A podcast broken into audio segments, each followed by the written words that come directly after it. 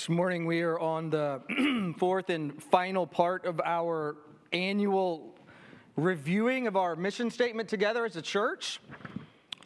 Um, we've we've spent weeks on the fact that we are a refuge for broken people. We, like we said at the beginning of the service, we're we're a safe place for sinners where they experience the grace of Christ. Um, if you are coming Sunday after Sunday and you're not experiencing the grace of Christ, you have my permission to leave. Like, go find another church. Um, we're missing everything if you're not experiencing the grace of Christ, which we say then allows us to express the truth of the gospel, right? And then we talked last week about church membership that that joining a church, becoming a member of the refuge here, we hope leads to healthy, gospel shaped members, those who worship, connect, and serve. Um, maybe next week or in, in, in, the short run, we'll talk about tithing. Uh, we already had Brad Maxwell singing. We had like the stills. I saw a handful of people serving for the first time this morning. You actually listened last week. That's encouraging. All right. So now what do we do?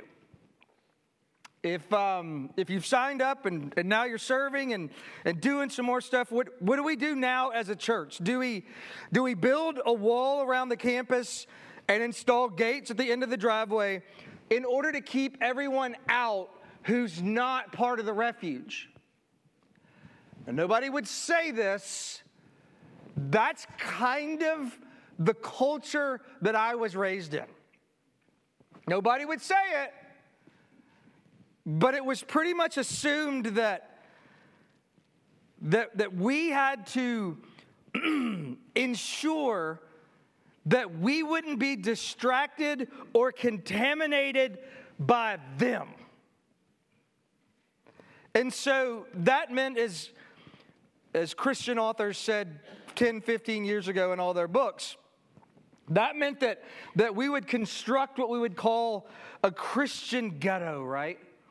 Where we all look the same and we all dress the same and we all believe the same and we isolate ourselves in the compound away from everyone and everything that's not like us. Is that now what we're going to do at the refuge? The answer is no. One million percent no. Heavens no. Y'all, the fourth and last Sunday of our series is one word. We worship, we connect, we serve, and then we do the opposite of everything I just said. We go. We go everywhere, at all times, to all people. We take the message and the refuge mentality outside of 415 Bozeman Road, where other broken people are, and we simply live it out amongst them. And now I know what you're doing. You're, you're, you're getting nervous that, that we're going to we're gonna talk about evangelism. Y'all, members of our I, I would hope this is true. I think it is. I know in the main it is. We're safe people to be around, right? When your life comes collapsing down around you, you want someone from Madison Heights in your life, right? You want someone there when the walls come crashing down because we don't flinch. We're not embarrassed. This is, this is new for the church. We don't shoot our wounded, right? Like, when, your when your life literally is going up in flames or crashing down, you want someone in our church involved. And because we've experienced grace and expressed truth, we want to be there with you. We want to share the same truths that we've experienced. We worship, we connect, we serve one another. And that, that leads us to, to connect and serve others even outside because grace makes us relational, right? Like we community is huge to us. relationships are huge to us. Being known and knowing one another. And then we're a people that take it out there because that's who we are. In the schools, in the workplaces, at sporting events, at your kids' practice, there's no place that we aren't always going, right? And the reason why, and the sermon title, in case you're wondering, is because we're not like the demons. Let me explain. I cannot tell you what it was. I'll, I'll, tell you after the service. It's not appropriate to tell you from behind this pulpit. But it was probably 15 years ago. And um, we, we lived in this, we lived really on a street, a, a single street that had a couple of cul-de-sacs that a bunch of our friends had bought houses on. And so all of our kids, you know, were the same age and were being raised at the same time. And there came a fateful afternoon where one of my dependents did something really bad. We only had two children back then, and it wasn't the female one, so I'll let you guess who it was. He's like six or seven. And this is one of those times where, aside from the girls, when he said, but everybody else was doing it, that was, a, they all did it. All the boys did it together. It's a miracle, but they did. And so I get a phone call from one of my friends who's like, Look, I don't, this is not a big deal to me. You just need to know this has happened and yada, yada, yada. Well, it was a big deal to me.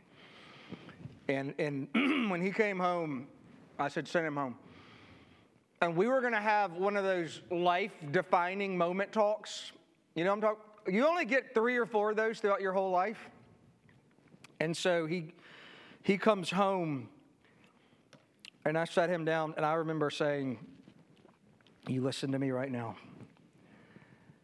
And I want you to stare in the back of my eyeballs. And do not forget what I'm about to say to you. Because this is about to define the rest of your life. Do you understand me? And, you know, I don't care what everybody else is doing because we ain't like everybody else. We're the rays. So, do you understand me? We don't settle for average and we don't do the kind of stuff you just did because that's not us. We're not like them. Know, in our last Sunday together in our Mission and Vision series, the go piece, I want you to see that in the same way that I, I taught to my son that day, we're not like the demons. Uh, there's a lot of ways you probably are. And so am I. But here's an instance where we're not. They want to declare who Jesus is for varying reasons. But he rebukes them and won't let them speak.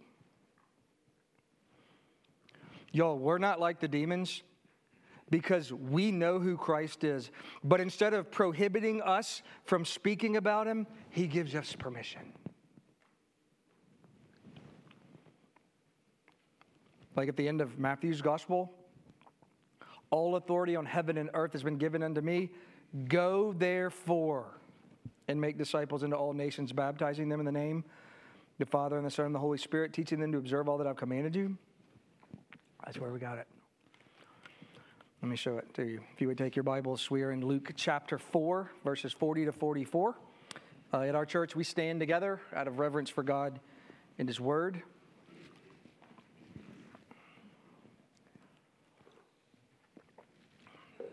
Luke 4, beginning in verse 40. This is still on this Sabbath day that we've been looking at. Now, when the sun was setting, all those who had any who were sick with various diseases brought them to him.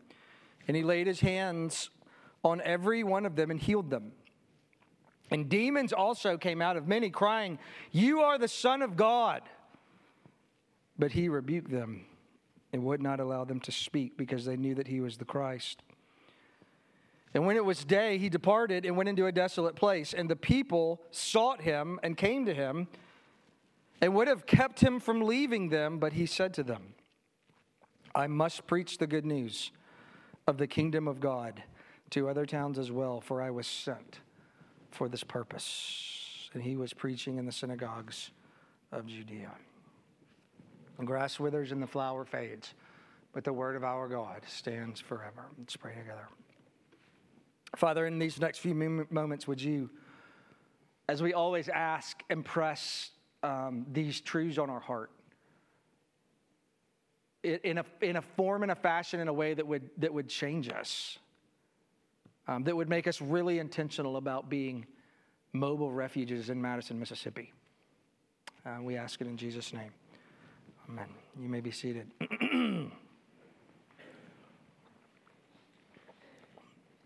All I want you to see in the text, as we've said, is what the demons aren't allowed to do, we are commanded to do. They are, they are prohibited, and we're given permission. So by grace, we get to, right? Because we're not like the demons, because the demons are prohibited from speaking about Jesus. Let's look at that first the demon's prohibition. We get a snapshot again of the Sabbath day. Um, we've jumped in and out of it the last couple of weeks. Jesus and the disciples and those following him, they've been to synagogue. Um, then they've gone to Peter's house. Uh, his mother in law was ill, so Jesus has healed her. She then serves them. They've connected all afternoon and are still there. Uh, just so that you know this connection doesn't mean that you have signed up to be in a small group. It can be that. But when we say connection in smaller groups here, we mean are you part of a smaller group? As the church grows larger, we have to go grow smaller. And so, an affinity group or a study, something, is there somewhere um, where you are being known? Where there's intimacy, like, like Dave Busby, my hero, used to always say he defined intimacy as into me see. Is anyone seeing into you? And vice versa. That's what we mean when we talk about connecting, right?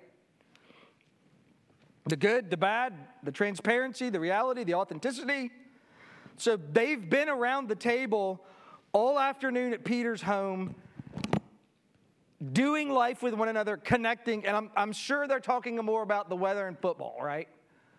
Uh, there, there's probably some, some deep conversation around the table, which, um, you know, which we would always say, or I always say, it's like, you know, Jesus has pretty much been on all day. You know those kind of events? Somebody asks you and your spouse, maybe, or just you to do something that night, Friday night, and you look at them and you're like, oh, I just don't know if I want to be on. Jesus has been on all day, right? He's gone to the synagogue, he's preached, that's exhausting. He comes home, heals Peter's mother in law, he's talked around the table all day. Now, in verse 40, when the sun was setting, that's important because now the Sabbath is over, you can move about. And all of those who had any who were sick with various diseases brought them to him, Jesus, and he laid his hands on every one of them and healed them. So everyone who has sick knows they've heard that, that Jesus is at Peter's house with the disciples eating, and so they start bringing their sick. And everyone, without exception, that Jesus lays his hands on and prays over is healed one by one. Every sickness, every ailment, every deformity, every ramification from the fall that was seen that day, he healed them all. Unbelievable power, right? But yet compassion and, and authority and mercy.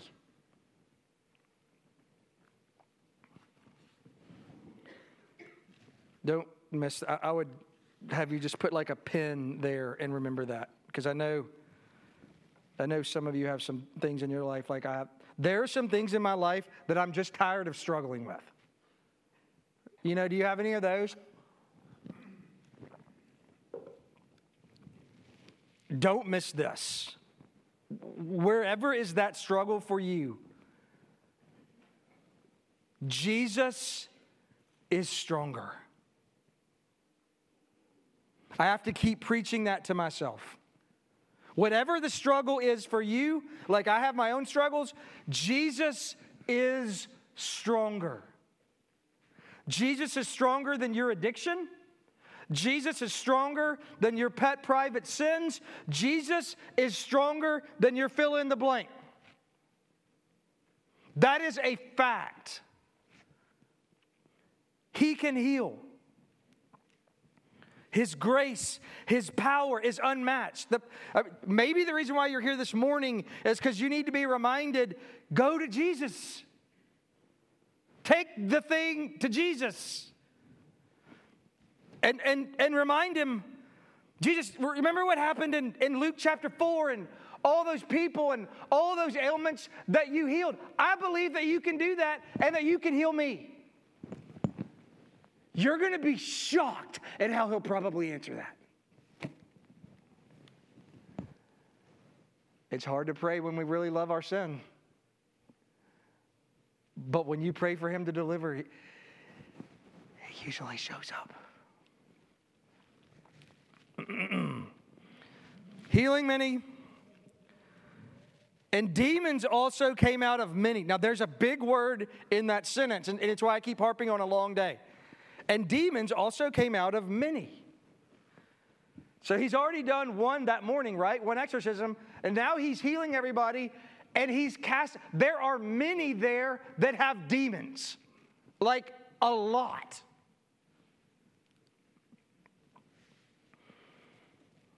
And they came out of many crying, You are the Son of God. Again, I told you this weeks ago, commentators are all over the place. I think a lot of that, besides trying to distract who Jesus' identity is at this point in his ministry and side rail it, you know, it's this, it was this cultural thought of whoever names the other first has mastery over them. Your superstition doesn't work with Jesus. You're the Son of God. And he immediately rebukes them. Shut your mouths. Don't say another word about me. He would not allow them to speak because they knew that he was the Christ. Even if it's something different than the mastery part, Jesus isn't ready for a public declaration that he is the Messiah in this point in his ministry yet. We still got a year and a half, two years of, of ministry to do before the cross. So this would have been way early. That's why he tells them to close their mouths. It's not time for that yet.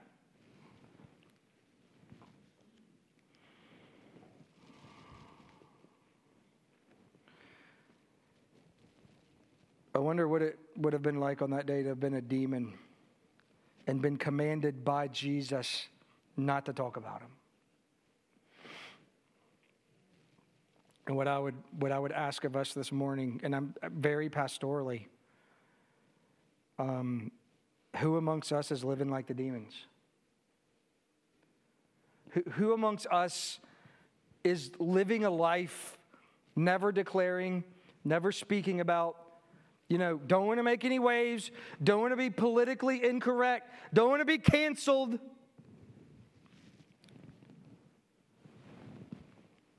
So what? That's the worst they're going to do? Oh, great. Now we're talking about evangelism. Here we go. No, y'all, you have to stop talking about Jesus was for the demons, and we're not like the demons. We hear evangelism. I get nervous when I hear evangelism. If you're talking about evangelism from 20 years ago, I'm out. If our church wants to start spending the Sabbath day afternoon walking around the neighborhoods and knocking on people's doors, you can find another preacher. I'm gone. If you want to make a thousand tracks and take them to work tomorrow and put them on everybody's desk, I'm out. If you want to go see how many people in the Kroger parking lot, we can ask the two diagnostic questions no. Now, hear me very carefully. I am not saying that in the past, 15, 20 years ago, the Holy Spirit didn't bless those avenues for evangelism. He surely did. 100% he did. But let me tell you what I think has changed to where we are today when it comes to evangelism. Evangelism is relational.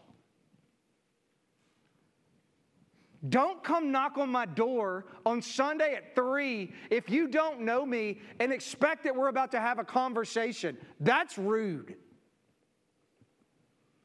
Y'all, when we talk about evangelism, we're just simply talking about this, and this will get you excited maybe. It's just simply being a safe place for people that haven't met Jesus.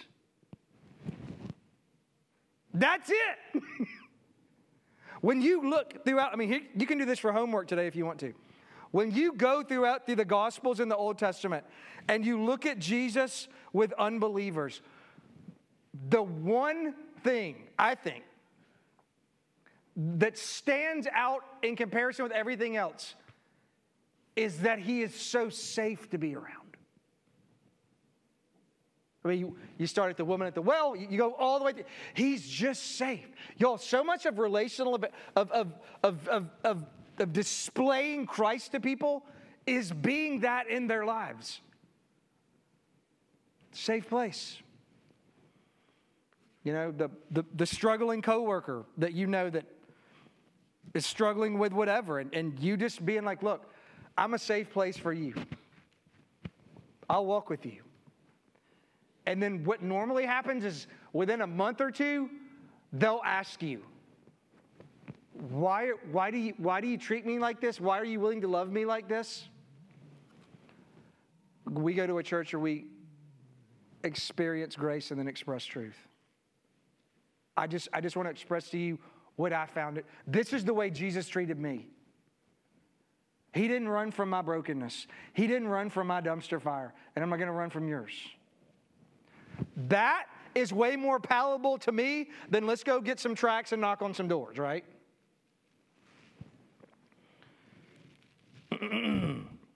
this time of year, I'm going to hear this conversation. I know it's coming out in public. The weather warms up. It's about to be tornado season. This will be the, the discussion at the gym. Like a couple of months ago, it was generators. Now it's about to be storm shelters. I know it's coming. And there'll be one guy that'll be like, Yeah, I'm thinking about getting a storm shelter. And then so and so will chime in and be like, Got one last year. It's the greatest thing ever. That, that's a big business in Mississippi. Did you know this? It's a huge business in Mississippi. Because they maximize protection for you and your family against tornadoes and other natural disasters and intruders. That one I'm not sure about. Like we might be running to the safe to get something if there's an intruder, if not the storm shelter. if you don't know what I'm talking about, they're, they're, like these rectangular, you know, boxes made out of whatever. Um, they normally put them in your garage because there's a special bolted system that will anchor down deep into the slab. Now, you may have, in a church our size, I'm sure several of you have them. That, I think that's great.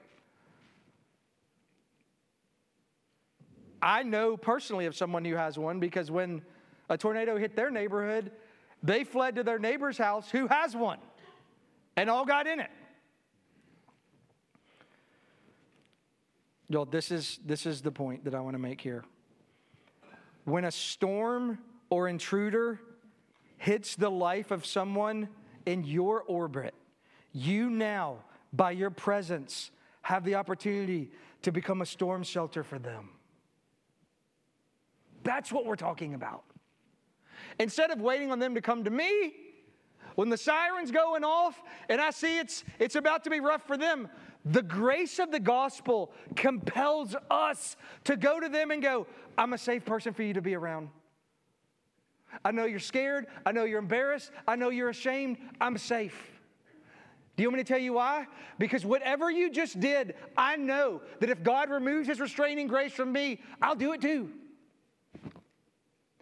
And if I did that, I would want somebody like you to come alongside me and love me right now. And so that's why I'm doing it for you. That's evangelism.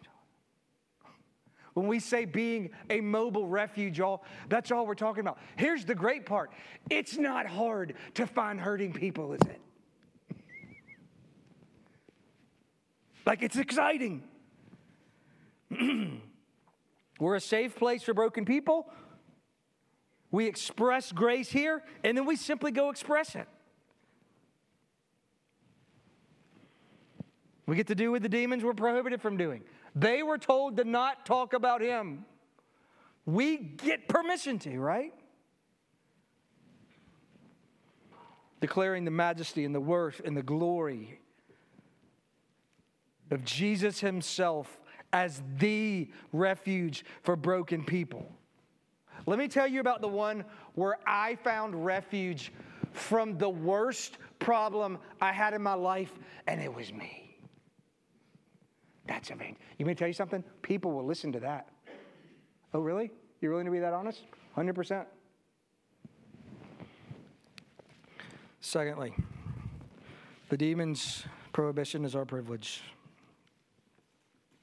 We get to we get to declare that he is the son of God and he is the savior of sinners and he rescues really messed up people like us. The day ends, and it's now the morning in verse 42. Jesus departed and went to a desolate place. I hope that you do that. I hope in the mornings or at some time in the day that you have a desolate place where you spend time in the Word and prayer with God and you're going, that's legalism. No, it's not. That's spiritual discipline. There's a difference between I'm going to do this to check the box so that God will love me that's bad. Why do you eat breakfast? Why are you going to eat lunch every day? Because it's good for you, right? It's healthy. Why are you in the Word and in prayer privately with the Father every day? Because it's nourishing your spirit. People want to meet with me all the time early in the morning, and I don't like it. So don't do it for two reasons. Number one, I don't like it because I got a morning schedule. I got to get one to school, and then I got to go, you know, whatever. And, and I'll always say, like, just you've got to give me until 10:30, at least. And here's it's not. I am a morning person. I get up super early. Here's why I need it till 10:30. Because if I don't have time to go be with Jesus before I'm supposed to be with you, I got nothing to give you. I got to go get full, so I got something to give you. Or else I'm just giving you yesterday's old grace, right? Like, I got to go fill myself up so that I can overflow something to you in our meeting. Jesus, y'all, if Jesus goes to a desolate place to be with the Father, of course we are in the Word and prayer on a daily basis. And, and if you're a, a night person, that's great. I don't like night for this reason. I'll shut my Bible, fall asleep praying, and it does nothing. I like the morning because I, I want to write something down on my, on my big desktop calendar the staff makes fun of me for still. I want to write it down and I want to I want to feast on it all day or I'll forget it.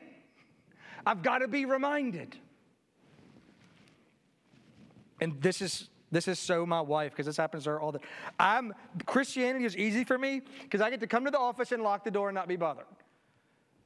You know, she's at home with dogs and kids. I've never seen anyone more interrupted in their private time with the Lord than my wife ever. Like she holds a record. I'm probably the main distraction. If you've ever known what it's like to just, I'm just trying to be with the Lord. I'm just trying to have my coffee and read my Bible and pray, and then you're interrupted? That's what happens to Jesus. Desolate place, being with the Father, receiving grace for the day, right? And the people sought him and came to him. What are you doing? This is Just, uh, actually, I was praying with the Father. What are you doing today? I mean, yesterday was awesome. hey, we got a great idea. Sorry to interrupt, but I mean, now that we're already talking, um, why don't we plant a church? You, you're really good at preaching and healing. And we got some land down the road, and why don't you just stay? Like, this is working out well. The people sought him and came to him and would have kept him from leaving them, but he said to them, I must preach the good news of the kingdom of God to other towns as well, for I was sent out for this purpose. And he was preaching in the synagogues of Judea.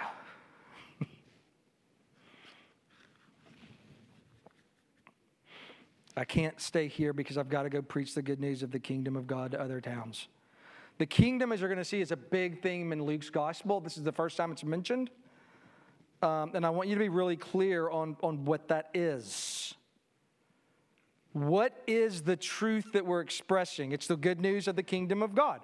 What is the kingdom of God? Well, the good news of the kingdom is that sinners are saved by grace through faith in the life, death, and resurrection of Jesus Christ and nowhere else. That's the good news, all right? If we can't agree on that, we have nothing in common. Everybody agree? Like, we cannot play well together if we don't agree on that. The good news is that undeserving sinners are saved by grace through faith in the life, death, and resurrection of Jesus Christ and nothing else. That's the good news. So then, what is the kingdom? I must preach the good news of the kingdom of God. What is the good news of the kingdom? Think about it like this. R.C. Sproul said this in one of his books. I don't remember which one. I didn't say it. The point is that R.C. Sproul said it. A kingdom is a realm that is ruled by a king, correct? Not a trick question. It has geographical boundaries and borders. If Jesus is the King of Kings and all authority has been given to him, which means that he rules over the entire world and everything in it, then when we talk about expanding the kingdom of God, the one who already rules everything, then what are we talking about? How do we expand the kingdom when God already rules over everything? Do you know what the answer is? When we're speaking about the kingdom of God, we are talking about the realm where God saves. He already rules over everything, He's the king. But the kingdom comes, the kingdom expands in hearts where God redeems and saves.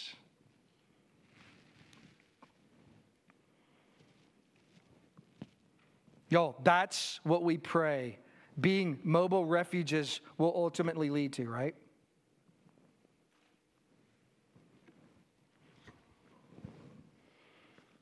We go and we declare that's what bringing the kingdom is. And I'm, I'm not trying to put you in a box and get this done before lunch because I got a report that I, I led this many people to say the prayer. No.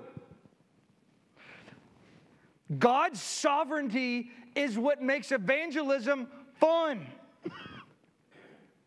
It doesn't matter what you say. If He hasn't chosen before the foundation of the earth, they ain't coming. So you now have the freedom to love people.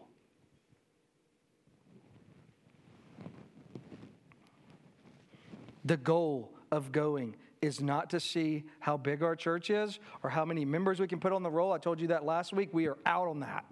The goal is that God would be so gracious as to add numbers to the kingdom. I'll close like this. I want you to think about the upcoming year like this. This is your application. one of my one of my closest friends, he's 12 years older than I am. He owns car dealerships in Memphis. He's one of the wisest people that I know when it comes to like life. Remember when we began the series and I started out telling you about the person who asked me all the questions about did I learn all the lessons about when my daughter got married? That's him. Like he is just street smart, wise as a whip. I mean, he's awesome. He's one of my favorite people. and um, I always thought it was funny whenever we would go to lunch, like, he is always selling cars. Always. Even when we're at Chick fil A, he's still selling cars. I remember the last time that we went to lunch and he was asking the lady at the cash register, he got out his card. He goes, Hey, can I ask you a question? Can I ask you a question? So he's like, Sure. He said, What kind of car do you drive? And she told him, He goes, Do you like it? And she goes, I mean, I guess. He goes, Tell me this. This is brilliant. This is how you sell cars. He goes, Do you think this will be the last car that you ever buy? The one that you're driving right now? So he's like, I hope not. He goes, Hey, I got good news. I got good news. I know a guy. Here's my card Volvo Memphis, Norcross Volvo. He goes, When you get ready for something else, call me. I got you. I'm the owner, I'm the boss. You now have an in in the car business. And I will always laugh and be like, Dude, you are always working, you are always selling. And he goes, Yeah. He said, Man, it's who I am. Now, Madison Heights, in the same way, we're always going, right? Not to sell cars. We are always going as mobile refuges for broken people. Always. Whether they're at Chick fil A, or whether they're at the car dealership, or whether they're at the office, or whether at the, cl- wherever they are. That's what, you know why we do that? Because it's who we are. It's who we are because we found safety and refuge, and God is our refuge. We are now freed by grace to go be that to others. What the demons were prohibited from, we're permitted to do. To go everywhere to everyone at all times, and to declare that Jesus Christ is the refuge for broken people and for people like us he will save who come to him by faith, by his grace and his grace alone. Amen. Let's pray together. Father, would you would you allow us to be th- this is what i want i want to be more awake during the day instead of being selfish that would be awesome instead of being so concerned about my time what if i started the day and asked like would you let me see the opportunities for the kingdom around me today where you might use me as a mobile refuge? In essence, saying, I'm willing for you to use me. If you did that, that wouldn't change our church, it would change our city. And God, that's what we want. And so we pray that you would do it. In Jesus' name and for his sake and his glory. Amen. Would you please stand together with us?